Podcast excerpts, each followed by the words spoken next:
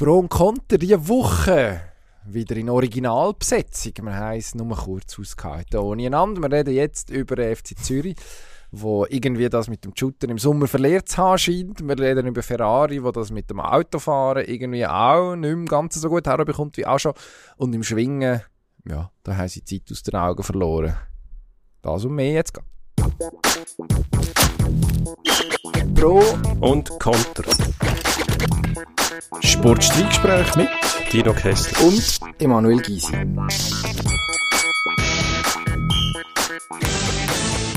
Neue Woche, neues Glück, sagen wir da. Der Herr Kessler muss husten und freut sich gleichzeitig aber auch darüber, dass wir da am Dienstag Mittag wieder in unserem schönen Studio sitzen und über einen bunten Strauß an Sportthemen dürfen schwätzen. Ich habe das Gefühl, es könnte einigermaßen heiter werden. Wir müssen einiges nachher besprechen, nachdem ich letzte Woche abwesend war. Und nur die Schlagzeilen gelesen auf dem Podcast. Ja, leider keine Zeit gehabt, das zum Hören. In den Tiefen vom finnischen Wald war so viel los, gewesen, dass ich nicht zum, äh, zum Podcast hören gekommen. Ah, in Aber, Finnland äh, war man. Gewesen. In Man war in. Finnland, gewesen, absolut, ja. Ja. Was, ich denke, ich gehe nehmen an, wo es ein bisschen kühl ist. Und? Dummerweise war das Timing etwa gleich gewesen wie da. Da ist es ja offenbar letzte Woche auch kühl gewesen. Jetzt schön auf die Hitze bin ich wieder aus dem kühlen Norden zurück. Ähm, ja, es war angenehm gewesen. So zweimal am Tag leichter Regen, aber nie so viel Regen, dass man müssen sagen, es wäre jetzt irgendwie unangenehm, sondern geht eigentlich durchaus angemessen. Äh, wunderbar. Fast keine Leute. Wenn, dann Finnen. Wo ja auch Also, nichts sagen. Also man wird in Ruhe gelassen, ganz generell. Ähm, Wald und See. Wenig überraschend eigentlich. Und immer die bange Frage, wie weit weg sind wir eigentlich von der russischen Grenze? Ist gar nicht so weit gewesen. Hm. Zweistellige Zahl. Also man hat einfach immer, wenn man mit dem Boot rausgefahren ist, hat man sich überlegt, riskieren wir es jetzt Richtung Osten? Und, Und? provozieren einen dritten Weltkrieg oder nicht? Weil ja, irgendein russischer Aufklärer an der Grenze das Gefühl hat, jetzt kommt da schon mal ein NATO-Vorhut. Aber nein, wir sind dann immer, wir sind, nein, wir haben Sicherheitsabstand gewartet. Es wäre, glaube ich, irgendwie etwa 50, 60 Kilometer noch gewesen. Also es müssen mit dem Teufel zugehen, dass man Ah. da eine internationale Krise auslöst. Aber So brenzlig war es nicht in dem Fall. in diesen, in diesen verrückten Zeiten, die wir hier erleben, Hm. wer weiß. Aber auf jeden Fall sind wir jetzt heil wieder da. Und jetzt wollen wir schauen. Helsinki ist immer ein Reisli wert. Helsinki ist schön.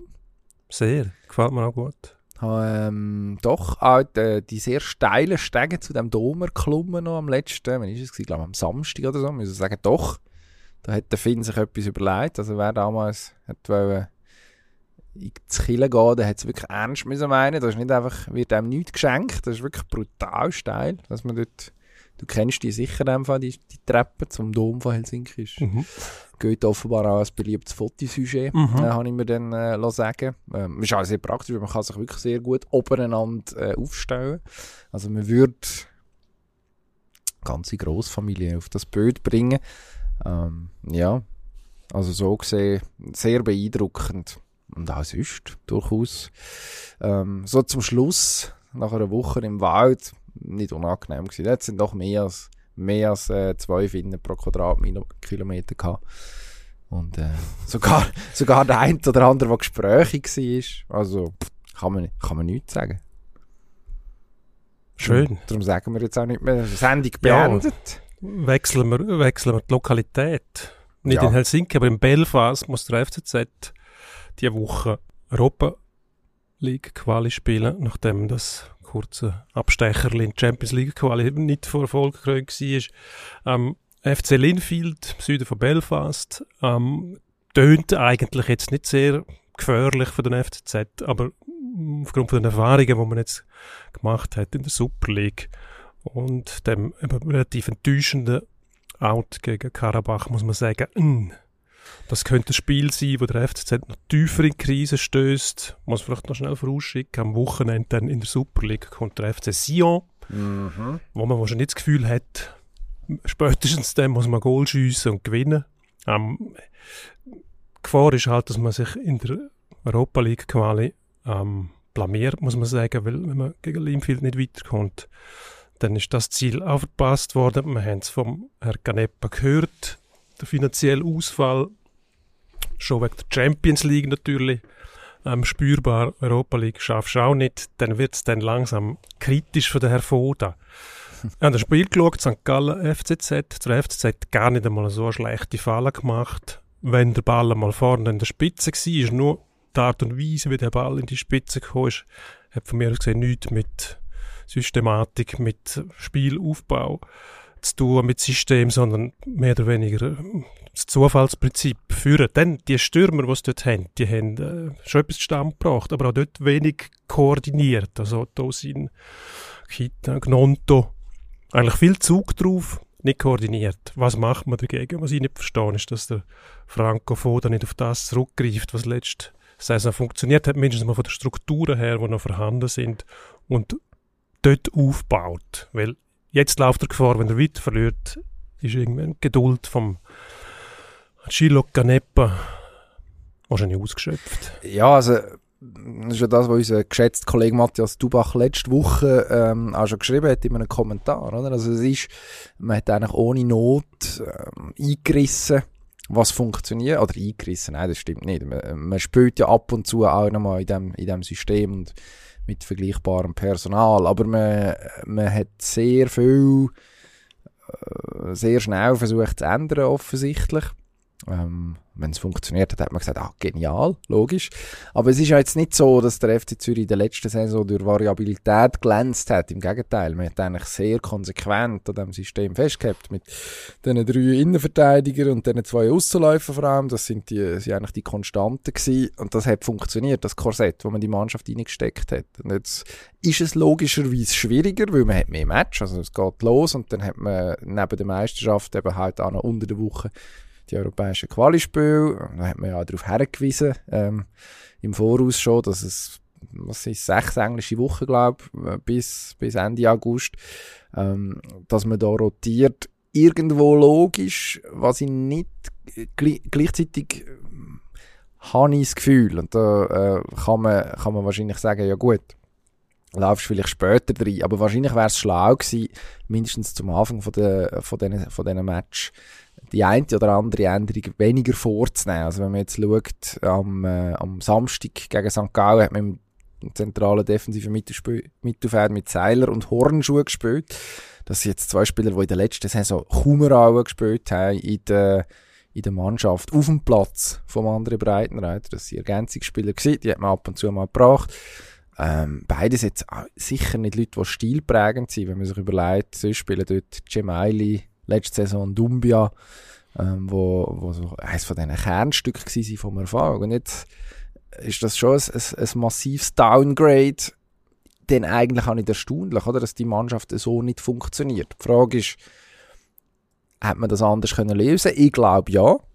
Oder man hätte mindestens müssen versuchen, müssen versuchen, den Übergang ein bisschen, ein bisschen sanfter zu gestalten. Vielleicht sagt sich der Franco Foda auch, okay, wir reissen am Anfang alles ein, bauen es neu auf und hoffen, wir kommen irgendwie vernünftig aus dem ersten Saisonviertel raus.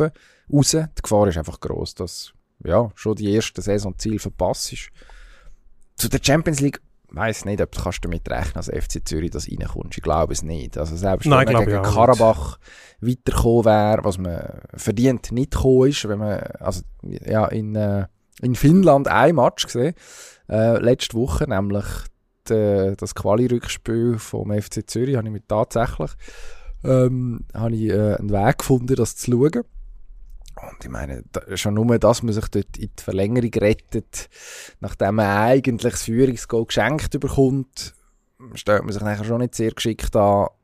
Nachher schenkt man die Führung noch einmal her, äh, kommt nicht einmal ins Penalty schießen. Also das ist dann schon, wenn man bedenkt, ja, dass das eigentlich eine Mannschaft, eine Meistermannschaft, die ein bisschen Ausstrahlung ja schon auch haben Ja, das hat, hat mich irritiert, ich sag's mal so. Ja, es, es ist irritierend. Es ist, wirkt alles zerleit. Es passt nicht mehr. Die Zahnrädchen greifen nicht mehr. Das ist die drehen zwar, aber ohne einander zu bewegen, da finde ich, hat man viel zu viel Mechanos betrieben und angesetzt, um was dem verändern. Also wenn Mannschaft, es sind glaube zwei Stammspieler sind gegangen, so wahnsinnig viel muss nicht verändern, aber es geht nicht einmal nur um das Personal, es geht auch um die Spielweise. Ich glaube, also eine Mannschaft braucht dann halt gleich irgendwo wieder Vertrauen. Du kannst schon sagen, wir sind Meister, wir kommen mit äh, breiter Brust auf den Platz. Ja, aber es ist eine neue Saison, du fährst wieder neu an, hast einen neuen Trainer. Dann willst du als Spieler zuerst mal wissen, wie machen wir weiter und wie können wir das konservieren, was wir uns an Selbstvertrauen erarbeitet haben oder was noch um ist nach der Sommerpause. So. Und dann hast das Sicherste, was du kannst haben, ist eigentlich ein System, wo sich alle darauf verlassen können. Wenn du dem festhebst, dann würde ich sagen, eine Mannschaft vom Kaliber vom FCZ sollte auch Personal Rochade können ähm, verdauen hinter, hinter dem ganzen Prinzip, oder? Aber wenn du am System umschreibst und am Personal, dann gibt es zu viele Variablen in der gleichen. Am Schluss kennt niemand mehr die Lösung mit einem neuen Trainer, wo man als Spieler vielleicht auch noch nicht so vertraut. Also das Wichtigste von der Frankofoda wäre einmal gewesen, dass sich das Vertrauen erwirbt, dass die Spieler merken, mal, da können wir eigentlich genau dort anknüpfen, wo wir vorher aufgehört haben.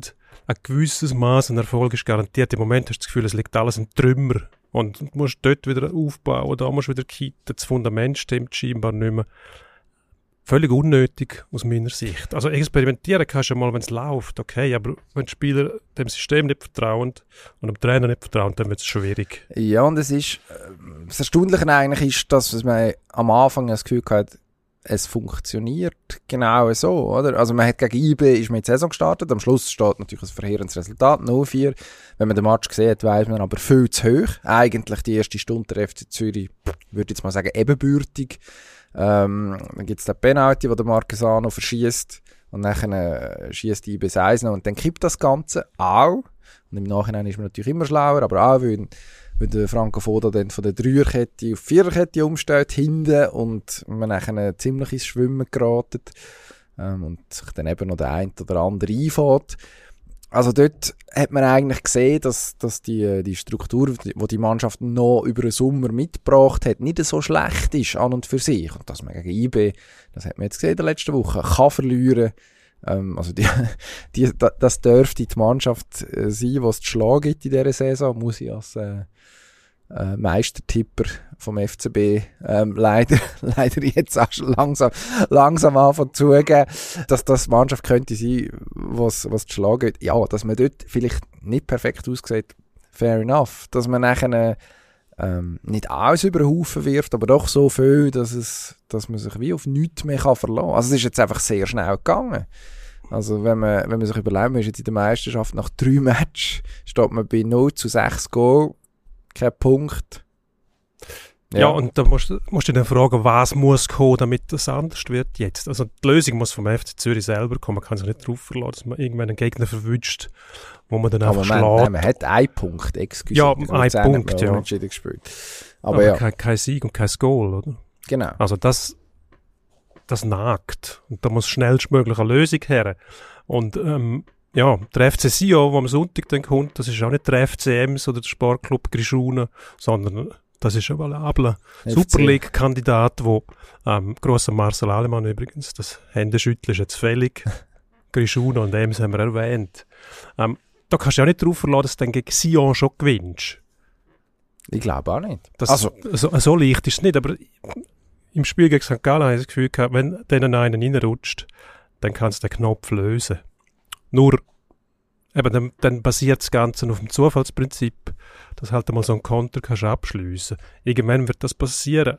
Wenn dann aber die Krise schon so weit vorgeschritten ist, dass die Mannschaft zerfasert in ihren, in ihren, ihren Element und die Spieler nicht mehr an das System glauben, dann nützt das dann auch nicht mehr viel. Dann, dann bist du in einer handfesten Krise und dann musst du wahrscheinlich Lösungsansätze haben, die von außen kommen. Was das heißt, wissen wir, dann musst du noch mehr Neuzugänge haben dann brauchst du vielleicht sogar einen Trainerwechsel. Und das ist sicher nicht das, was der Herr Ganepa will und vor allem der Franco Foda nicht. Jetzt kommt ja eigentlich Linfield im richtigen Moment, muss man sagen. Also man hat, ist nicht wirklich im Strumpf, europäisch hat man immerhin schon Goal geschossen, das ist etwas. Jetzt kommt Linfield, nordirische Mannschaft, also vorhin nachgeschaut, äh, zwei Iren, ein Finn und sonst nur Nordiren im Kader. Das ist ein Gegner, wo man, wo man muss schlagen also, die haben gegen Bodø Glimt aus Norwegen im Hinspiel gut ausgesehen und sind nachher mehr oder weniger abgeschossen worden, was nachher um die Wurst gegangen ist. also, wenn man jetzt sich gegen die nicht, nicht, nicht fährt, dann, ich glaube, dann ist man in richtig, richtig grossen Nöten. Ich glaube, dass man in der Meisterschaft schon auch, ja, ziemlich zügig jetzt den Weg muss finden. Aber, äh, aber, aber Linfield, eigentlich muss das, also muss ein Aufbaugegner sein. Einverstanden. Obwohl das nicht das Prinzip von unserem Format ist, dass Ja, man einverstanden ist, aber ich wäre ein Tor, wenn würde widersprechen, wenn das kein Aufbau Ja gut, du könntest auf, auf die fußballerische Qualität vom Etu Vertainen, von dem ich Finn, wo wir, äh, wo wir entdeckt haben, in der Kaderliste herweisen. ja, ja.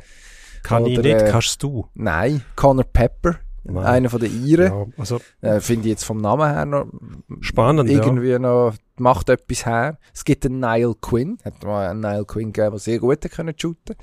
Ich weiss jetzt nicht, inwiefern es da verwandtschaftliche Verbindungen oder genetisch irgendein etwas gibt, wo, wo auch auf uns noch auf, äh, auf äh, fußballerische Klasse lässt, schliessen. Ah Ja. nein, Engländer haben es auch noch. Also von dem her doch. Internationale Truppe. Kann man sagen. Ja. Bei Karabach hat man doch immer von der Multikulti-Truppe geschrieben. Das ist etwa gleich. Es sind 34 Nordiren, ein Engländer, zwei Iren und ein Finn. Gut, also, Man setzt auf bewährt. es scheint so. Was heisst das jetzt? Die gewinnen. Das- FCZ gönnt in Belfast. Der FCZ muss gewinnen in Belfast oder mindestens ein Unentschieden mit drei Goals, sage ich jetzt mal. Dass Ja. wenigstens dort etwas geht. Dass man sagen kann, gut, auswärts hat man noch ein bisschen Mühe gehabt, hat aber drei Goal geschossen, jetzt kommen wir heim und dann gibt's ein sauberes 5-0 und dann klopft man sich gegenseitig auf die Schultern und schaut führen, Hm. würde ich sagen. Führen schauen muss auch Ferrari und zwar weit, weit, weit führen, am Monat führen Ja, jetzt Pause. dann geht's weiter, aber die letzten Rennen für Ferrari verheerend. Also an allen Ecken und Enden hat's gelodert, manchmal sogar der Motor oder Fahrfehler oder Strategie. Irgendwie passt dort nichts mehr zusammen. In den letzten acht Rennen ähm, es hat einen Sieg gegeben von Charles Leclerc in äh, Österreich. Nicht im Sprint zwar, aber im Hauptrennen nachher. Aber sonst hat nichts mehr zusammengepasst. Also man sabotiert sich quasi selber. Jetzt das letzte Rennen in Ungarn ist von aus meiner Sicht fast das Schlimmste gewesen, weil man eben, jetzt hat man vier, Wochen, vier Wochen Pause, man muss mit dem Eindruck ähm, oder den Eindruck zuerst mal verdauen und dann etwas daraus gewinnen, irgendeine Einsicht. Nur, wo fährst du an? Also das Auto ist definitiv schnell. Das hat man Mhm. gesehen am Freitag. Muss man sagen, als Einschub noch warm war, aber das Auto läuft schon. Entweder machen Piloten einen Fehler, die Zuverlässigkeit stimmt nicht, oder was am erschütterndsten ist, ähm, man versaut die Strategie. Das, was am Sonntag passiert Sonntag ist. passiert ist, wo man die weißen Reifen gekisst hat quasi und Die Härten, oder? Sind das, die wo man- Mischung, genau, wo man eigentlich gesehen hat, am Beispiel von Alpine, wo schon weiß aufgezogen hat, wo aber eine andere Strategie gehabt, die sind dann fertig gefahren mit diesen Weißen und haben sich so Punkte ausgerechnet, das haben sie auch geschafft, sind glaube ich 8. und 9. geworden, Ocon und Alonso. Und, und Ferrari hat müssen im Konzept von der Grossen mitfahren und das kannst du mit den Pneus nicht auf, dem, auf dieser Strecke. Ja, eigentlich. Sie sind erschüttert gewesen nachher. Ich meine, die sind, die sind ähm, nicht von der Pole losgefahren, die hat George Russell geholt, aber von zwei und von drei und sie sind sau schnell gewesen. Und der Leclerc hat sogar noch geführt in dem Rennen, hat Russell überholt und dann ziehen die, ähm, die sind mit Gelb losgefahren und ziehen dann nachher ähm, Warum machen sie das? Weiß auf. Wieso? Ich weiß es nicht. Irgendeiner hat die glorreiche Idee gehabt, dass man mit diesen weißen Reifen wahrscheinlich kann durchfahren kann. Mhm. dass die Konkurrenz die direkt aber mit Rot und Gelb fährt, wo viel schneller ist. Hat man irgendwie außer Acht gelassen. Also es bestätigt eigentlich das, was man nach der letzten Saison auch schon gesagt hat, dass der Mattia Binotto, der als ähm, Chef von der, von der Rennsportart oder von dem Formel 1 Zweig von Ferrari eigentlich müsste ja, der Wechsel, der Wechsel jetzt endlich schaffen vom hinten Nachfahrer aus den letzten ein, zwei Jahren zu, zu einem Spitzenteam. Mindestens, mindestens entwicklungstechnisch scheint man das geschafft zu haben, einigermaßen. Aber dass man nachher dermaßen, also das ist ja Inkompetenz, oder? Also, sich, sich dermaßen selber, selber auszutrippeln, das ist, das ist schon einigermaßen phänomenal. Und dann verstehe ich schon, das ist ja mein Lieblingsthema, dass, dass mit dem Charles Leclerc äh, einer von den Piloten, der jetzt übrigens ganz still war und sehr professionell sich gegeben hat und äh, ja, kein böses Wort über das Team, sondern, sondern äh, der 0815-Sprech, wo man, wo man den Piloten ja sowieso eintrichtert, ähm, mittlerweile offensichtlich auch darauf hat, dass der zwischendurch mal muss Dampf ablassen, weil offensichtlich sein Team ihn schon einigermaßen sabotiert.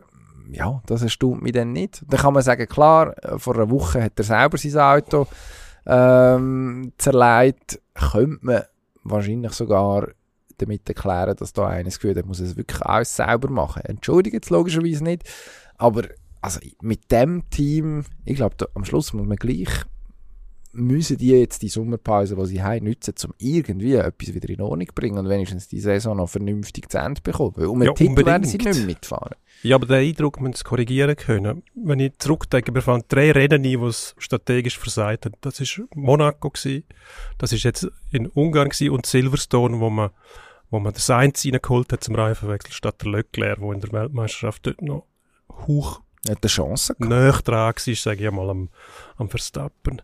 Und wenn man das analysiert, muss man sagen, wieso haben wir keine Strategen, die fähig sind, uns in dem Weltmeisterschaftskampf zu behalten, mindestens. Jetzt ist man 80 Punkte hinten drin, ich rede vom Leclerc-Abstand zu Verstappen. Das ist eigentlich nicht mehr aufzuholen, außer gehst du davon aus, dass der Red Bull irgendwie in Serie ausfällt. Und das wäre ein bisschen verwegen, von dem auszugehen. Aber du hast drei strategische Riesenfehler. Wenn du die analysierst, musst du sagen, wieso machen wir das? Wer macht's? Und dann musst du etwas dagegen unternehmen. Dann musst du einen gescheiten Strateg haben. Weil, ich meine, also ein entscheidend strategisch, welche Reifen ziehen wir auf? Die basiert erstens mal auf Beobachtung, was läuft da draussen. Die läuft, das basiert auf Feedback von den Piloten, wie wohl fühlen sie sich auf den Reifen, sie gerade drauf sind, wie lange haben die noch und was müssen wir noch machen und dann basiert es auf dem Regelwerk. Also du musst zwei verschiedene Reifentypen fahren. Ausser es regnet, dann spielt das keine Rolle mehr, dann kann man machen, was man will, wenn einmal Intermediates oder Fullwets drauf sind. Also, wieso gehst du denn den weißen Reifen drauf? Dann musst du davon ausgehen, man könnte durchfahren. Aber selbst dann verlierst du so viel Zeit, dass der Boxenstopp vom Gegner vorteilhafter ist. Und das haben sie ja gar nicht wollen. Offensichtlich haben sie einfach die Zeit wollen überbrücken. Aber Leclerc hat dann gesagt, er hat, ich glaube, 20 Sekunden verloren insgesamt mit einem zusätzlichen Boxenstopp und weil die Reifen langsamer gewesen sind. Und er war dann ganz klein laut gewesen am Schluss auf dem sechsten Platz. Was irgendwie auch ein Indiz dafür ist, dass der gebrochen ist schon durch die ganzen Entscheidungen. Die, Gut, jetzt kann man sagen, es ist professionell. Du Ja. sagst einfach nichts, oder? Was Aber willst du glaub, sagen? Gibt nur einen Ärger. Wenn, wenn der Leclerc das Feuer nicht mehr hat, wo er halt einmal ausruft, bin auch nicht immer einverstanden mit dem, dann äh, fehlt vielleicht das Feuer dann eben auch, wenn er nachher sollte, Ja, ich hoffe, dass er, drauf. ich hoffe, dass er intern ausruft und dort wenigstens ein bisschen auf den Putz hält und äh, dann ein bisschen Feuer macht. Ich weiß nicht, wie das, wie das Ferrari intern dann ankommt, aber also das kann ja, also das ist im Sinn von niemandem, schon gar nicht im Sinn von uns, wo gerne wetten, dass es halbwegs spannend bleibt bis möglichst lang. Ich glaube, der Zug, ja, der ist, Ja, wenn der ist jetzt endgültig abgefahren. ja, das zeigt allein schon ähm, die Tatsache, dass Mercedes in der Konstrukteurswertung auf 30 Punkte hergekommen ist und die sind am Anfang ja. im Niemandsland verschwunden gewesen. Und mittlerweile hast du eigentlich das Gefühl, Ferrari ist wieder ein Spitzenteam, nur haben sie den Eindruck jetzt selber quasi demontiert und sabotiert. Ähm, natürlich braucht es eine gewisse Zeit, wenn du so lange nie mehr bist wie Ferrari, dass du dich an der Spitze auch behaupten weil halt auf jeden Fehler auch speziell geschaut wird. Wenn die eh schon immer sechste, siebte, achte gewesen sind, dann hast du auf die einzelnen Fehler gar nicht mehr geschaut. Dann ist die Summe von den Fehlern, die man einfach angenommen hat. Mittlerweile erwartest du von Ferrari, dass sie Spitzenteam sind, dass sie zuverlässig sind, dass die richtigen strategischen Entscheid treffen und dass Piloten ihre Autos auf der Piste behalten. Hm. Hm. Kurze Sommerferien, um das alles in Ordnung zu bekommen. Ja, ich glaube, die müssen an der Personalfront etwas machen. Und die müssen einen haben, der als Strateg anerkannt ist. Die müssen halt einen abwerben irgendwo. Geld sollte ja keine, keine Rolle spielen. dort. Einfach einen, einen zu holen, der in den letzten zwei Jahren das, das Formel 1 Game auf der Playstation auf und ab gespielt hat. Ich habe das Gefühl, dort musst du die Fragen auch beantworten. Ich glaube nicht. Ehrlich So gesagt. die, die, also am Schluss sind das ja alles theoretische Überlegungen. Sehr, sehr, äh, du musst einfach sämtliche Varianten durchdenken. Ich glaube, so ein 18-Jähriger, der die letzten zwei, drei Jahre nichts anderes gemacht hat, als, als, äh, als das F1-Game auf und ab zu örgeln und sämtliche Kombinationen und Varianten einig durchzuspielen, wie komme ich wo, mit welchem, mit welcher Pneu-Kombination wo an. Und dann läuft das. Das wäre das wär mein, meine Theorie, mein an Ferrari. Schön. ja, mindestens, also schlimmer kann es fast nicht rauskommen. Also, Wenn du von dem also, ausgehst, was sie haben, nämlich das Spitzenteam, das am Anfang quasi fast dominiert hat, mindestens mal äh, in der Training, in der Rennen halt nicht immer, weil, weil der Leclerc selber auch nicht fehlerfrei geblieben ist. Ja. Also der müsste nur so als korrigierende Instanz dort hocken eigentlich und einfach sagen, ja, funktioniert oder nein, funktioniert sicher nicht. Habe ich damals gemacht, wo ich, keine Ahnung, zum vierten Mal nacheinander das Rennen gefahren bin, in Ungarn. Und, äh, und, ja gut, und das schon mag schon sein, ja, aber selbst irgendein Strateg, der nicht absolut up to the task ist, müsste eigentlich auf die Idee kommen, dass bei 14 Grad Außentemperaturen weiße Reifen nicht die beste Lösung ist. Mhm. Bis ja. du auf Temperatur hast, wenn überhaupt, hast du so viel Zeit verloren und dann, wenn irgendetwas nicht stimmt mit dem, dann baut er noch viel schnell ab, als er eigentlich sollte. Also, ähm, es gibt einen Grund dafür, wieso dass die anderen das nicht gemacht haben, die erfolgreich. Ich meine, der Verstappen muss man sich einmal vor Augen führen, von Platz 10 in Ungarn, das hat man vor dem Rennen für unmöglich gehalten. Das vom 10. Platz in Ungarn, wo genau zwei Kurven hast zum Überholen, nämlich Kurve 1 und Kurve 2. Nachher wird es sehr schwierig. Ähm, kannst eigentlich nicht so weit führen fahren. Aber gut, das hat dann noch ein Virtual Safety Car gegeben. Das hat sicher geholfen, aber trotzdem, da hat er sich noch gedreht. Das ist auch, der Verstappen am Fahrwelle hat Leclerc dann zweimal müssen überholen. Also, total verrückt, das ist eigentlich gar nicht möglich, so etwas. Und wenn es so ein Rennen ist, dann musst du sicher sein, dass du strategisch verhebst. Weil sonst handelst du nur noch mehr Nachteile, als du so hast. Hm. Hm. Hm. Ich bin gespannt, ob Ferrari irgendetwas macht oder ob man einfach weiter ähm, quasi wurstelt. Ja. Und sich, sich, dann in Ausreden flüchtet, wie der Binotto, wo, wo dann irgend nach dem Rennen in Ungarn behauptet hat, das Auto sei einfach langsam gewesen, was krasser Widerspruch zu dem ist, was man gesehen hat vorher. Hm. Sind wir gespannt. Wird auf, AV, wird auf AV noch der ein oder andere Zwischenton geben, wahrscheinlich, bevor es nachher in vier Wochen weitergeht mit der Formel 1. ist ja das Schöne, wenn es um Ferrari geht. Es ist nicht so, dass es, äh, dass es dann einfach aus den Augen, aus dem Sinn ist. Reden wir über etwas, was auch vorbei ist, wo die Pause aber länger ist als äh, vier Wochen, nämlich vier Jahre bis zu der nächsten Fußball-EM der Frauen. Ähm, haben wir da an dieser Stelle das eine oder andere Mal begleitet. Ähm, jetzt ist das Turnier vorbei. Wir nehmen am Dienstag Mittag auf, zwei Tage also her, als dass äh, die Engländer in Deutschland geschlagen haben im Finale 2-1 nach Verlängerung. Deine Bilanz? Ich bin begeistert, muss ich ehrlich sagen. Ich habe mich selber dabei verwünscht, wenn ich begeistert bin, weil ich es einfach geschehen lassen habe, weil ich gesagt habe, ich schaue jetzt das mal und urteile dann aufgrund vom, ja, von dem Prinzip, das ich eigentlich immer anwende, wenn ich irgendetwas schaue, unterhaltet es mich oder nicht, wenn es mich unterhaltet, ist es mir gleich, wer es macht. Und es hat gestimmt. Also von A bis Z. Ähm, es sind nicht alle Matches am gleichen Niveau gewesen, logischerweise, aber das ist bei einer Männer-WM oder EM meistens auch nicht der Fall. Also geht es darum, ob es mich unterhalten und es hat mich unterhalten. Was mir auch gefallen hat, sind die Zuschauer gewesen, völlig ein anderes Publikum, ähm, ganz friedliche Stimmung passt mir auch das blödsinnige aufgesetzte Getue von der, von der meisten Fankurven. Ja, hat schöne Choreos, aber zum Teil geht es einem schon auf den Geist. Und dann kommt die, die Stimmung dazu, die feindselig ist, was ich völlig lächerlich finde. Ähm, die Anmaßung. Hast du bei der EM nicht gehabt, sind, sind Leute im Stadion gewesen, die, die auch das Erlebnis genossen haben. Und der Sport hat gestimmt, muss ich sagen. Die Deutschen haben mir zwar im Finale ein bisschen besser gefallen, muss ich sagen, weil sie insgesamt ein bisschen mobiler gewesen sind. Ähm, ich habe auch das Gefühl gehabt, die haben, die haben mehr Fuß drauf. Noch die Engländer sind mir fast platt vorgekommen. Haben es aber geschafft, dann das Goal noch schiessen in der Verlängerung, wo ähm, ja, die deutsche Abwehr nicht gut ausgesehen hat. Ähm, so sind insgesamt ähm, sehr viele gute Spielerinnen gesehen. Ich habe ein Haufen begeisternde Spiele gesehen. Ich denke, das ist ein Modell, äh, sehr wohl Zukunft hat.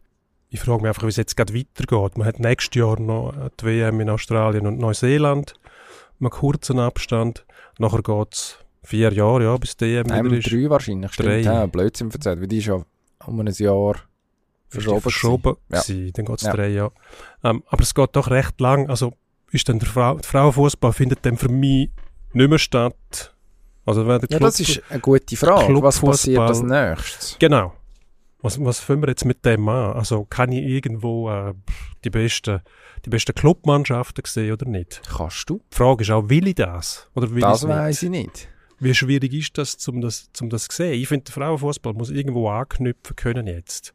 Und das hört man immer wieder. WM vor ein paar Jahren in den USA, wann ist das gewesen? 2016? Puh, das weiß ich nicht. Aber nein, warte jetzt mal. Ist 19 war Frankreich, dann müsste es 15 gewesen sein. Ist das Kanada gewesen? Kanada möglich, ja. Nordamerika auf jeden Fall. Auch eigentlich begeistert gewesen und dann ist die Kurve dann ziemlich schnell wieder abgeflacht. Aha. Man hört den Haufen, wie es jetzt weitergehen müsse. Es wird ein Haufen gefordert, es wird ein Haufen vorausgesetzt und dort zweifle ich ein bisschen daran, dass das alles umgesetzt wird. Also man, man ja. kann es ganz konkret für die Schweiz anschauen, oder? Also man, man hat jetzt äh, ein Turnier gesehen, wo man sich hervorragend können freuen und ärgern und äh, zwischendurch auch irgendwie äh, hitzig diskutieren darüber, was Nazi, was Nazi da eigentlich gemacht hat in dem, in dem England. Also wie man sich das eigentlich wünscht als Sportfan. Ähm, und jetzt, jetzt gehen wir zurück in den Liga-Alltag, wo dann halt schon ein, ein bisschen eine andere Welt ist. Also wenn man zurückschaut, ähm, hat zum ersten Mal das Playoff-Format gehabt in der, in der letzten Saison, die Entscheidung, ja, wo man nicht vor, äh, nicht vor äh, Zehntausenden von Zuschauern logischerweise spielt, sondern zum Teil auf irgendwelchen Sportplätzen, auf Platz, äh, Platz 15 von irgendeiner Anlage. Ähm, das macht natürlich neben der Tatsache, dass logischerweise sportliche Niveau nicht gleich hoch ist wie an einer EM, wie es im Mannenfußball logischerweise auch der Fall ist, macht dann einfach auch nicht so furchtbar viel her. Also wenn man sich die Spiele anschaut und äh, das Schweizer Fernsehen bringt ja verdankenswerterweise die gewisse Highlights von der Frauenspiele auch in seiner Super League Highlight-Sendung. Wenn man das anschaut, kommt das manchmal ein bisschen so daher nach dem Motto, oh, bitte schauen Sie ja nicht mehr, weil, nicht weil das SRF irgendwie, äh, keine Ahnung, falsch wird zusammenschneiden oder so, sondern weil die Spiele so produziert sind mit, was sind wahrscheinlich zwei Kameras, ähm, automatisiert zum Teil. Es ist, also, es ist einfach eine schlechte Übertragung, muss man so sagen. Logischerweise sind keine Mittel da, aber es lebt natürlich extrem davon, dass, ich glaube jetzt, ich habe gelesen, es sind irgendwie rund 15 Kameras im Normalfall im Einsatz gewesen bei diesen EM-Match, was nicht einmal extrem viel ist für so einen, für so einen grossen Anlass. Ähm, aber es macht logischerweise völlig eine andere Falle, als, als wenn einfach, als wenn einfach irgendwo, irgendwo eine Führungskamera hast und die, die muss, die muss komplett alles abdecken. Ähm, ist, ist, ist deutlich, ist deutlich dynamischer, deutlich unterhaltsamer. Du kannst auch mehr erzählen, logischerweise. Ähm, also du hast in Anführungszeichen, und ich finde es ja schwi- tatsächlich schwierig, dass man das immer versucht zu vergleichen, oder? Der Mann und der Frauenfußball. Aber das ist wie eine richtige Übertragung gehabt. Und ich glaube, das, das macht schon auch etwas aus. Jetzt, ähm, finde ich aber, sollte man vielleicht, also wenn man über Sportliche redet, ich habe ein erstaunliches festgestellt, nämlich, dass ich am Schluss, und ich habe das da kundgetan, dass, ich, dass mir die Deutschen irgendwann anfangen nerven während dem Turnier, dort, Das du ja. auf die Österreicherinnen gefreut haben. Am Schluss haben sie mir leid da und ich habe gefunden, sie hätten es, hätten es wahrscheinlich fast mehr verdient als die Engländerinnen in diesem Finale. Ähm, also die Engländerinnen haben einfach irgendwann richtig, apropos Nerven, sie haben es wirklich überzogen, ihr Zeitspiel, was sie gemacht haben, sie haben so die sehr professionellen Metzli schon drauf.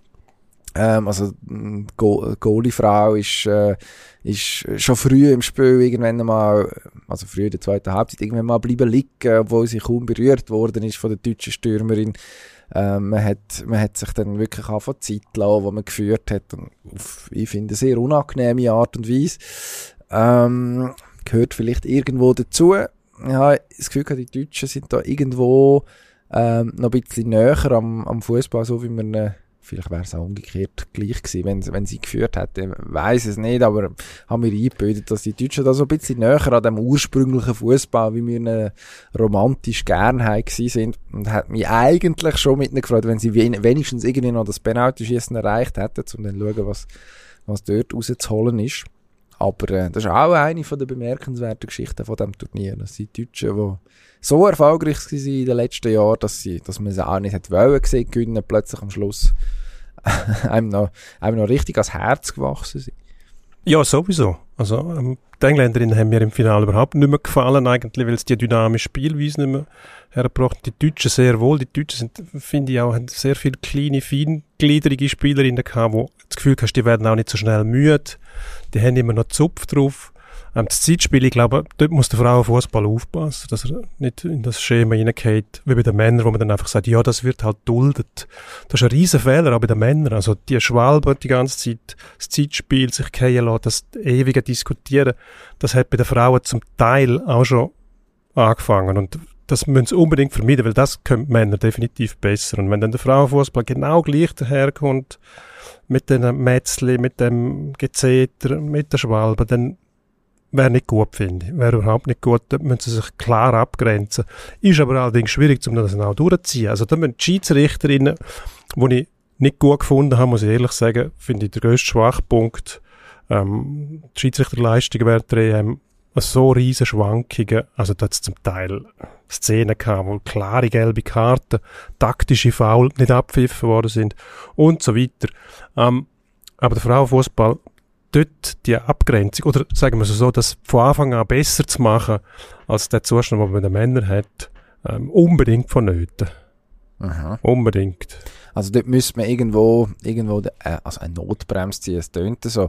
Notbremse hat man ja bei den Mann in, der, in dieser Hinsicht auch irgendwann müssen ziehen, oder? Also es ist an und für sich an und für sich wäre es auch dort möglich, aber wir müssen jetzt aufpassen, dass wir da nicht in so eine, in so eine, in die, in die in so eine Richtung wieder abdriften, dass wir, dass wir alles ganz grundsätzlich schlimm finden. Ähm, haben wir ja an dieser Stelle schon genug häufig ähm, gemacht, dass wir besprochen haben, wie der Sport eigentlich zu retten wäre oder noch genau. besser zu machen wäre. Ich, ja, ich bin sehr gespannt, was das jetzt für, für, äh, für die nächsten Monate wahrscheinlich heisst im Frauenfußball und ob etwas bleibt hängen. Mein Verdacht ist, ehrlich gesagt, nicht allzu viel. Das ist, schon vor vier Jahren in Frankreich hat man, hat man, hat man gefragt, stimmt das vor vier Jahren, vor drei Jahren, ähm, Turnier in Frankreich, äh, WM, hat man gefragt, ja, und jetzt, wie nehmen wir den Schwung mit? Kann man sagen, gut, dann ist noch eine Pandemie relativ zügig gekommen, ja, vielleicht hat das etwas geändert, aber, und, und, es sind gewisse Sachen passiert, also man hat in England, und das hat man ja jetzt auch an dieser EM gesehen, in der, in der, in der Profiliga der Frauen, durchaus ähm, spielerisch extreme Fortschritte gemacht und auch irgendwo was so, was so die Aussendarstellung angeht. Man hat in Spanien bestens dokumentiert äh, Barcelona, was das Stadion ausverkauft hat, Rekord aufgestellt hat. Also es ist schon etwas passiert. Die Frage ist einfach, konzentriert sich das jetzt auf, auf, auf die grossen Nationen tatsächlich, ähm, wo sowieso schon eine enorme Fußballtradition haben ähm, oder, oder, oder schaffen wir das auch jetzt gerade in, in kleineren europäischen Fußballnationen, wo wir uns jetzt einfach mal dazu zählen als Schweiz, das auch irgendwie zu etablieren? Das ist die Frage. Aber wie soll das passieren? Also wir haben ja auch einen, einen riesen Abstand von der Premier League zu der Super League. Und im Maßstab wird das wahrscheinlich etwa das gleiche Verhältnis sein zwischen dem englischen Frauenfußball und dem Schweizer Frauenfußball. Ich frage mich, wo sollen denn die Strukturen herkommen? Also ähm, ja, Frage, was ist zuerst da gewesen? Das Ei oder das Huhn, das kann man als Prinzip schon anwenden, nur kriegt man auch dann keine Antwort. Also was braucht es denn, dass der, der Frauenfußball in der Schweiz ähm, auf Clubbasis kann gedeihen und grösser werden? Zuerst muss man mal irgendwo anfangen. Was mhm. braucht es für einen professionellen Sport? Es braucht Zuschauer, es braucht Berichterstattung, es braucht Sponsoren. So. Einfach zu sagen, wir müssen, wir sollten einen Mindestlohn haben, zum Beispiel, wir sollten können professionell spielen. Das gibt kein Anrecht auf professionellen Sport. Es gibt eine Gibt's Möglichkeit. Anderen Sportarten auch nicht. Gibt es auch nicht. Anderen, ähm, dass man kann Strukturen schaffen und dem Frauenfußball entgegenkommen, finde ich sehr wohl, weil Frauen einfach nicht die gleichen Bedingungen haben, wie die Männer die hatten. Eben, wenn du zurückdenkst, am 60er, 70er Jahren war es zum Teil verboten für Frauen zum Fußball spielen. Das ist eigentlich wahnsinnig, wenn man so und das denkt. Darum finde ich, es müssen nicht genau die gleichen Gesetzmäßigkeiten berücksichtigt werden. Gleichzeitig muss von der Profisport ähm, das Interesse da sein. Man kann Profisport nicht künstlich herstellen und dann hoffen, dass alles, was eigentlich die Voraussetzung ist, irgendwann nachher kommt. Darum, eigentlich müssen wir ja sagen, wenn schon, müssten die Frauen eigene, eigenständige Clubs haben und nicht irgendwie Gut, Männerclubs angeschlossen sind, eigentlich grundsätzlich. Aber das wird nicht passieren, genau. Also das hat man gehabt. Und ja, das funktioniert einfach nicht, weil man doch eben die Zugkraft von diesen Clubnamen auch braucht, zum Zuschauer anlocken. Darum ist das wahrscheinlich das Modell, das man weiterverfolgen muss. Also es wäre es wär eine grosse Überraschung, wenn das passieren würde. Du hast, siehst es eigentlich überall. Ob in, ob in der Schweiz, wo früher Luwin und äh, Seebach und wer auch immer da dominiert hat, oder? Und jetzt mittlerweile ist es dann halt gleich der FCZ, der FC Luzern und so weiter, äh, wo, ja, die traditionellen Namen. Ich glaube, die Clubs sind aber schon auch in der Verantwortung da jetzt, ja, das ernst zu nehmen und Warum? halt weil sie, bei den Junioren machen sie es auch, zum Beispiel, oder? Also, unsere Kollegen äh, Matthias Dubach und Christian Finkbeiner haben das, äh, ich glaube, zusammen noch mit dem Michael Wegmann, ähm, nach dem Ausscheiden von der Schweizer Nazi, ähm, geschrieben bei uns in, in, einer, in einer grösseren Analyse zum Thema, dass, dass du zum Teil in Nachwuchs, Nachwuchsabteilungen von, von grossen Clubs hast du, hast du bei den, bei den Männern U14, ja, Profitrainer oder voll, vollamtliche Trainer. Und, und bei den Frauen in der, in der ersten Mannschaft hast du irgendwo irgend, ähm, einen, der dann halt oder, oder vor allem auch im Nachwuchsbereich, in der ersten Mannschaft ist es sicher jetzt schon besser geworden, aber vor allem auch im Nachwuchsbereich einfach einer, der dann halt so Zeit hat, oder eine.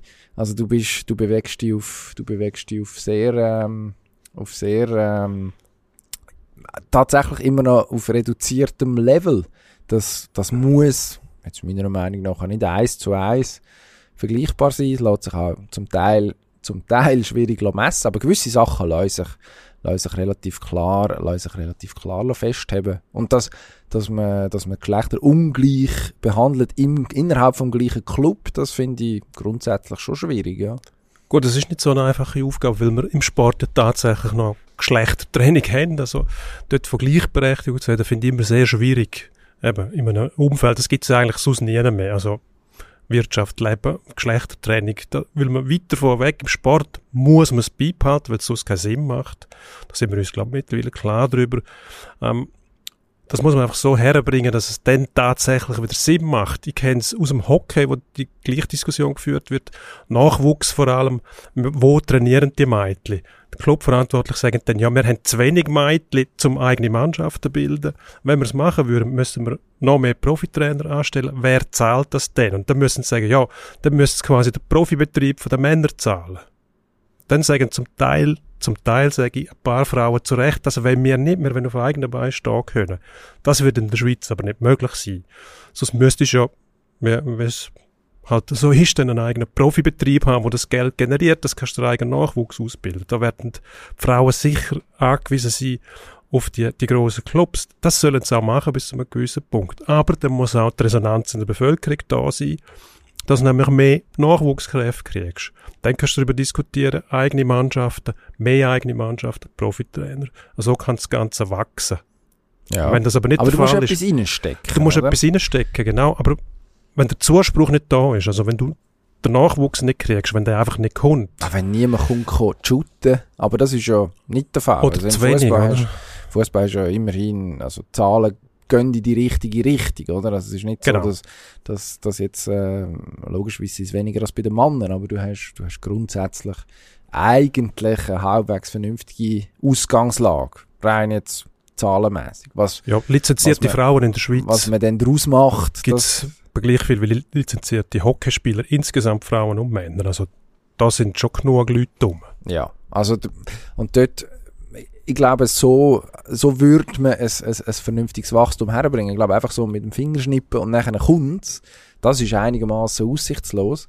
Ähm, aber wenn man, wenn man im Nachwuchs tatsächlich ansetzt und dafür sorgt, dass man, dass man eine vernünftige Ausbildung herbekommt, die auch ernst nimmt, dass das äh, junge Frauen sind, die das auf Spitzensportlevel betreiben ob sie da damit nachher ihren Lebensunterhalt können verdienen oder nicht, ist eigentlich mal dahingestellt, weil es gibt, das stimmt, es gibt kein Menschenrecht auf Profisport. Also, ich meine, die Equal Pay Debatte, die jetzt da geführt wird und wo ich kann nachvollziehen, dass man sagt, ja, wir Frauen wetten gleich viel oder ähnlich viel verdienen wie die Männer, ich meine, frag mal einen Schwimmer oder eine Leichtathletin oder ähm, eine Schützin oder ein Mountainbiker. Also dort ist es, dort, dort kannst, kannst Mann und Frau fragen. Die verdienen beide nicht so im Normalfall, dass sie bis an ihr Lebensende ausgesorgt haben. Also es ist, der Fußball von den Männern ist dort auch irgendwo eine Ausnahme neben ein paar anderen Sportarten.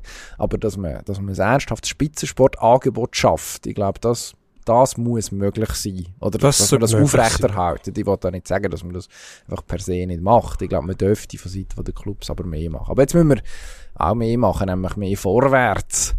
Auf dem Brünig ist geschwungen worden am Wochenende.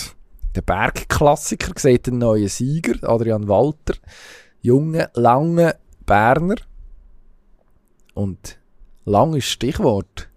Zu lang. Von, von seinem Sieg. Ähm, der dritte Gang gegen äh, Innerschweizer Ronny Schöpfer, der hat ähm, sieben Minuten gedauert, statt sechs, ungefähr. Dann hat er gewonnen. Dann ist er logischerweise fertig gewesen. Und im Nachhinein hat man gemerkt, ja, der Gang hat eben eigentlich schon lange müssen vorbei sein. Der Kampfrichter hat offenbar irgendwie mit seiner Stoppuhr hantiert und äh, etwas durcheinander gebracht. Sonst hat es niemand gemerkt. Der Sieg hat er gleich sich gehalten. Walter, was nachher dafür gesorgt hat, dass er seinen Schlussgang schafft, wo er nachher ein Fest gönnt. Was machen wir jetzt aus dem? Ja, irgendwie schade, weil das hat ihm die Möglichkeit gegeben, den Giger zu stellen, glaube ich. Orlik, Orlik, Orlik, genau, der Orlik zu stellen nicht gut, ja. Ich frage mich eben den Kampfrichter, es gibt immer wieder Diskussionen, sind die tun, sind sie nicht tun, aber das ist dann wieder zum Teil Auslegungssache. Aber ob die Stoppuhr sechs Minuten zeigt oder nicht, ist nicht Auslegungssache, sondern das ist ein absoluter Wert. Sechs Minuten, sechs Minuten geschwungen, fertig und nicht sieben Minuten. Das ist einfach nicht gut, weil derige Sachen beschädigen das Ansehen von den Kampfrichter insgesamt. Nicht nur die, die im Ring selber stehen, sondern auch die, die am Tisch sitzen, die es eigentlich sollte Die hätten es auch dürfen merken. Und dass da niemand eingreift, ist auch unverständlich. So verfälscht ist das Resultat, was weder für den siegenden Athlet gut ist, noch für die, die dann vielleicht den Schlussgang verpasst haben. Ähm, sabotierst eigentlich den ganzen, den ganzen Anlass mit so etwas Unnötigem. Ich glaube, gewisse Rahmenbedingungen müssen einfach, die müssen einfach stimmen. Die müssen da sein, das heisst, das Wettkampfgericht, das muss, das muss verheben, dass man einmal dis diskutiert, ob jetzt der drinnen war oder nicht. Das ist zum Teil auch schwierig im Sagmehl, weil die Ringe werden nicht vor jedem Kampf frisch gerechelt, dass, dass es wirklich eben ist. Du hast zum Teil Berge von, von Sagmehl irgendwo auf der ja, einen auch Seite. im Kampf verschieben sich ja noch einmal ja, äh, die Sagmehlmasse. Da kann man es halt nicht genau sagen, oder? Die sind zum Teil auf dieser Brücke so wahnsinnig geschickt und schnell. Ob dann beide Schultern gewesen sind, pff, mag mich erinnern, eidgenössische 2007, ähm, glaube, der Philipp Leimbacher ähm, gegen den Stefan Fausch wäre eigentlich drinnen gewesen, hat man nachher gemerkt, haben es nicht gesehen. Der eine nachher im Schlussgang, der andere halt nicht. Die Diskussionen gibt es immer, ist ja irgendwie auch noch spannend, oder? Wenn man früher am Fußball können diskutieren, ist es abseits gewesen, ist es nicht abseits gewesen. Man hat es dann Zeit lang auch nie erfahren, weil man es nie gesehen hat. man es irgendwie noch spannender gemacht hat. Auch da siehst du halt dann, also mindestens als Fernsehzuschauer, siehst du nachher in Zeitlupe jedes Detail und kannst sagen, ja, nein, der ist nicht drinnen gewesen. Ich glaube, das muss am Schwingsport erhalten bleiben. Finde ich. Also mit Wart arbeiten, finde ich, kann man es nicht vorstellen. Du hast so eine andere Jetzt hast du mir gerade Stichwort gegeben, dort. oder? Jetzt hast du mir gerade Stichwort gegeben. Also ich meine, das jetzt ist also ein Klassiker im Hockey. Ähm, gibt es ja das manchmal auch, dass die Schiedsrichter schauen, um die Uhr, um die Uhr richtig einstellen. Also häufig, wenn irgendwie ein Bulli muss wieder halt werden und die Uhr ist ein paar Sekunden weitergelaufen, ohne dass jemand gemerkt hat, dann geht man schnell schauen, was ist die richtige Zeit. Das wäre jetzt ein klassischer Fall gewesen, wo man merkt, oh, ähm, da ist jetzt etwas schief gegangen, auch die zwei Kollegen am Tisch am, auf der Seite vom Ring haben es nicht gemerkt. Äh, jetzt, jetzt schauen wir, wenn der, wenn der Kampf fertig war. Und dann ist er halt leider gestellt für, für Adrian Weiter. Dumm gelaufen, aber kann er, also kann er sich am Schluss nicht beklagen. Ich meine, man hat ja dann beraten und entschieden, okay, wir werten das jetzt gleich. Finde ich tatsächlich, also für einen Schwingsport nicht gut. und, und das mit dem, das mit dem Videobeweis. Also ich glaube, man tut dem, tut dem, tut der Sache keinen Gefallen, wenn man es wahr nennt, weil das ist ja der Video Assistant Referee und ich finde, im Schwingen sollte es mindestens Schweizerdeutsch können ausgesprochen werden. Ähm, aber dass man, dass man sich nicht bemüht, eine Form zu finden, wo man ohne allzu grossen Zeitaufwand kann die gröbsten Schnitzer rauszubekommen, das, das finde ich, das finde ich schade, weil das, also. Aber wo fährst du denn an? Wo, wo fährst du an? Wo du aufhörst, das wissen wir. Bei diesen Fester, die wir wahrscheinlich alle sehen am Fernsehen. Mhm. Was ist denn mit einem ganz kleinen Fest, wo vielleicht darüber entscheidet, ob einer Kranz gewinnt, wo nachher eventuell ein zeitgenössischer Also kann oder der nicht. Challenge League haben wir auch keinen Video Assistant Ja, Referee, ja, weil ich- man sich das nicht leistet, oder? In der Super Ja. League haben wir keine kalibrierte Linie, ähm, was ich übrigens super finde, weil dann wirklich nur die ganz offensichtlichen Offside noch einmal kannst zurücknehmen, was eigentlich im Sinn von der Offside-Regeln ist. Also in der Champions League und in der Challenge League gelten nicht die gleichen Wahrregeln. Das, das kannst du im Schwingen problemlos gleich machen. Also von mir aus kann man auch sagen, Fernsehplatz ist der einzige Platz. Wir tun kein zusätzliches Equipment in dem Sinn äh, kameratechnisch bereitstellen. Wir schauen einfach, dass wir noch einen Bildschirm haben, gerade am Platz, wo man das kann, wo man das kann sagen, wie im Hockey, wo der, wo der Schiedsrichter auch äh, aus, dem, aus dem Regiewagen ähm, die Szene noch einmal serviert überkommt, wo er, wo er sich wünscht. Und das Nein, jetzt Moment mal. ja, so ist es doch. Moment. Ja, ja, das schon. Aber du plädierst dafür, dass man quasi bei einem grossen Schwingfest, Mhm. ja gleich, kann Brünig. Teilverbandsfest sein oder ein, ein, ein Bergfest, nur auf einem Platz eine Wahrheit. Das ist doch kein Problem. Ja, Schwingen- doch, das ist das Problem, wenn auf, dem, auf einem anderen Platz nebendran wichtige Entscheidung verpasst wird, während auf dem Platz zum Beispiel gesehen wird, und ich rede jetzt nicht von einer Minute zu lang laufen, ich meine, das solltest du also ausmerken, Mhm. für das brauchst du Aha. keine Wahr. Und das ist ein Skandal, sagen wir so, so weil das sind nicht fünf Sekunden, die die überzogen haben, sondern das ist eine Minute. Also viel zu lang. Aber jetzt eine Entscheidung auf den Achseln oder nicht auf dem Platz, Platz äh, drei, Mhm. sie sagen, Mhm. auf der Schwegalp. Mhm. Platz 3, dort hast du keine, keine Wahr, dort geht eine Entscheidung durch, der verpasst den Schlussgang und auf dem Fernsehplatz. Nein, wenn er den Schlussgang verpasst, ist er auch auf dem Fernsehplatz im Gut, Normalfall. dann müssen wir eine andere- eine andere- ja eine andere Theorie so. spinnen. Dann hat er halt im vierten Gang einen verpasst, wo er drinnen hätte und darum hat er keine Chance mehr auf den Schlussgang gehabt. Möglicherweise ist das so. Pech. Aber im Normalfall hast du die das grossen, würdest du akzeptieren. die grossen, die, die, gro- die grossen Kämpfe, wenn man so will, ja im Normalfall alle auf dem gleichen Platz. Das ist, ist ja bewusst so gewählt. Man muss ja schauen, dass die Leute wissen, woher schauen. Ähm, ist ja auch zu, am zuschauerfreundlichsten abgesehen davon. Und das, davon ausgehend, dass das im Normalfall die entscheidenden Duelle sind. Also im, im Schwingen ist man auch stolz drauf und das zu Recht, dass man im Prinzip von der Champions League bis zu der Drittliga sämtliche Stärkeklassen an einem fest hat, bei 150 oder 200 Schwinger, je nachdem noch mehr, ähm, je nach Fest. Also, Drittliga, das Drittliga-Duell braucht, braucht er keinen Videoschiedsrichter, Champions League-Duell vielleicht eben dann doch. Und warum, warum, soll das, warum soll das unfair sein? Sehe ich nicht. Also für mich, wenn man, wenn man schon noch, ich bin auch der Meinung, man muss schauen, dass es nicht überhand nimmt und dass man nicht jede Szene geht, anschaut und irgendwie, es soll nicht der Normalfall sein, dass man pro Duell einisch aufs, aufs Video schaut. Aber wenn einer das Move als Agma bekommt, dann muss er auch schnell am Brunnen ausspülen. Dann gibt es einen Unterbruch. Also das, das möchte es jetzt verleiden. Aber ich mache mir auch keine Illusionen. Ich glaube nicht, dass wir heute oder morgen den Videoschiedsrichter ähm, können einführen. Ich glaube einfach nicht, dass es ein Drama wäre. Dürf, dürften sich die Schwinger auch ein bisschen entspannen. Man kann ja für Traditionalisten könnte man ja schwarz-weiß machen. Das nützt nichts. Du musst zuerst, du musst zuerst, du Dann musst, auch, ein bisschen retro. du musst zuerst eine Bezeichnung haben, die verhebt. Video- Swissness. Videobeweis. Swissness muss eine Rolle Ja, spielen, das stimmt. ohne Da hast- Swissness da hast zu recht. nennen, Da hast du recht. wenn man es im Hockey versucht. Gut, machen wir den Endspurt. Ich glaube, wir Unbedingt. müssen schauen, dass wir vorwärts kommen. Endspurt. Das grosse Nachrüsten ist offenbar ausgebrochen im Schweizer Fußball. IB marschiert vorne weg. Naja, unentschieden gegen GC, aber immerhin klarer Tabellenführer. Die Konkurrenz scheint zu reagieren. FC Zürich, Tonis Afdijay geholt, der FCB Andi Zekiri. Jetzt kommen die ja ja beide. Ich, Noch beim. FCB kann ich zu wenig beurteilen. Da sehe ich ja, möglicherweise guten Entscheid. Beim FCZ spielt es, glaube ich, keine Rolle im Moment, wer dort vorne stürmt, sondern was der Trainer anstellt mit dem, mit dem ganzen System. Ähm, SCB, nicht FCB, der hat der Dominik Kahun können für mehrere Jahre behalten und kriegt noch Benjamin Baumgartner. Ähm, ist der SCB wieder voll vorne dabei jetzt? Ja gut, der SCB wird ziemlich zusammengewürfelt sein, wenn er äh, Anfang der Saison spielt. Es waren jetzt doch ein paar, ein paar Bewegungen drin. Ähm, aber ja, also Kahun sicher ein guter Move. Äh, für die nächsten fünf Jahre müsste er jetzt, ich weiss ehrlich gesagt nicht, wie es Aus Ausstiegsklausel technisch aussieht in Richtung Nordamerika, aber für die nächsten fünf Jahre gebunden sicher eine gute Entscheidung.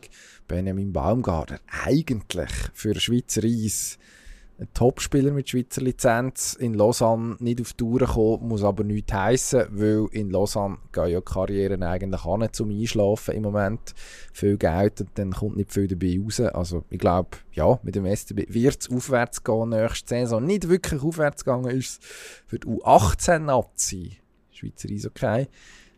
Die haben gegen Kanada gespielt und 14 Gegengol kassiert, 0-14 kommt mir fast vor wie bei uns früher. U20 WM in Hamilton auch noch 85, 12 1 gegen Kanada. Das war die Steinzeit vom Schweizer Hockey. Ich glaube, wir müssen nicht aufpassen. Wir sind auf dem besten Weg zurück in die Zeit, weil unsere Junioren, der Nachwuchs wird vernachlässigt. Sagen wir es mal so. Wir haben mit dem Marcel Jenny vor der WM schon geredet. Also, da ist einfach der Abstand wieder riesig zu den besten Nationen. Wir reden Dienstagnachmittag, zweites Spiel gegen Schweden, schauen wir mal, wie es dort aussieht, aber die Schweden sind eher näher an Kanada als näher bei uns. Super League, wenn wir noch schnell anschauen, am Wochenende schon angesprochen, FCZ Sion und äh, FCB IB, FC, FCB IB, da ist man gespannt drauf. So, also Teammeistertipp FCB, da muss man sagen, da muss jetzt ein Sieg vom FCB her. Ich glaube, das wird schwierig. Ich glaube, es gibt ein Unentschieden. Ähm, spielen ja beide noch unter der Woche im Europacup. Basel gegen Brøndby, IB gegen die Finnen. Äh, wo mir jetzt natürlich am Haar Herz liegen seit letzter Woche, aber ich glaube, Kuopio wird es da schwer haben. Nein, ich, glaub, ich, glaub, ich würde auf ein 1-1 tippen und äh, Zürich-Sion ebenfalls am Wochenende ja. Ist die Frage, ist bei Sion jetzt der Balotelli schon dabei oder nicht? was seit äh, Tagen durchs, durch, äh, durchs Wallis geistert, und mittlerweile seit einer Woche. Also ich würde sagen, FCZ gegen Sion ohne Balotelli gibt, äh, gibt wieder einen Punkt. Ich glaube, da gibt es ein No-No. Und äh, mit Balotelli dann ein 0-1. Das 0-1. Für Sion. Wegen Balotelli? Ja, Balotelli-Effekt. Der einzige Absolut. Effekt, den der hat, ist, dass Verletzung rund ausverkauft sein könnte, wenn der kommt, weil man den doch gesehen wird. Sonst glaube ich, der FCZ hat gute Chance zum Sion schlagen. Ich tippe mal auf 2-0. Ist zwar Hanebüchen, ich weiss, wie soll der FCZ zwei Goal schiessen, wenn er bis jetzt ja, keine geschossen hat. Aber meine Hoffnung gründet auf einem Erfolg in Linfield, also in Belfast gegen den FC Linfield. Und dann löst sich der Knopf. Ich möchte zum Franco vor, der Gönner tut mir fast ein bisschen leid. Und das ist kein gutes Zeichen, wenn mir ein Trainer leid tut. Basel IB-Tipp? Ähm, Basel IB, ähm, ich bin jetzt mal frech, 3-1 für Basel. Aber schon. Danke fürs Zuhören. Ja, gut, bis nächstes Mal. Gute Nacht. Dann lösen wir auf. Ja, bestimmt.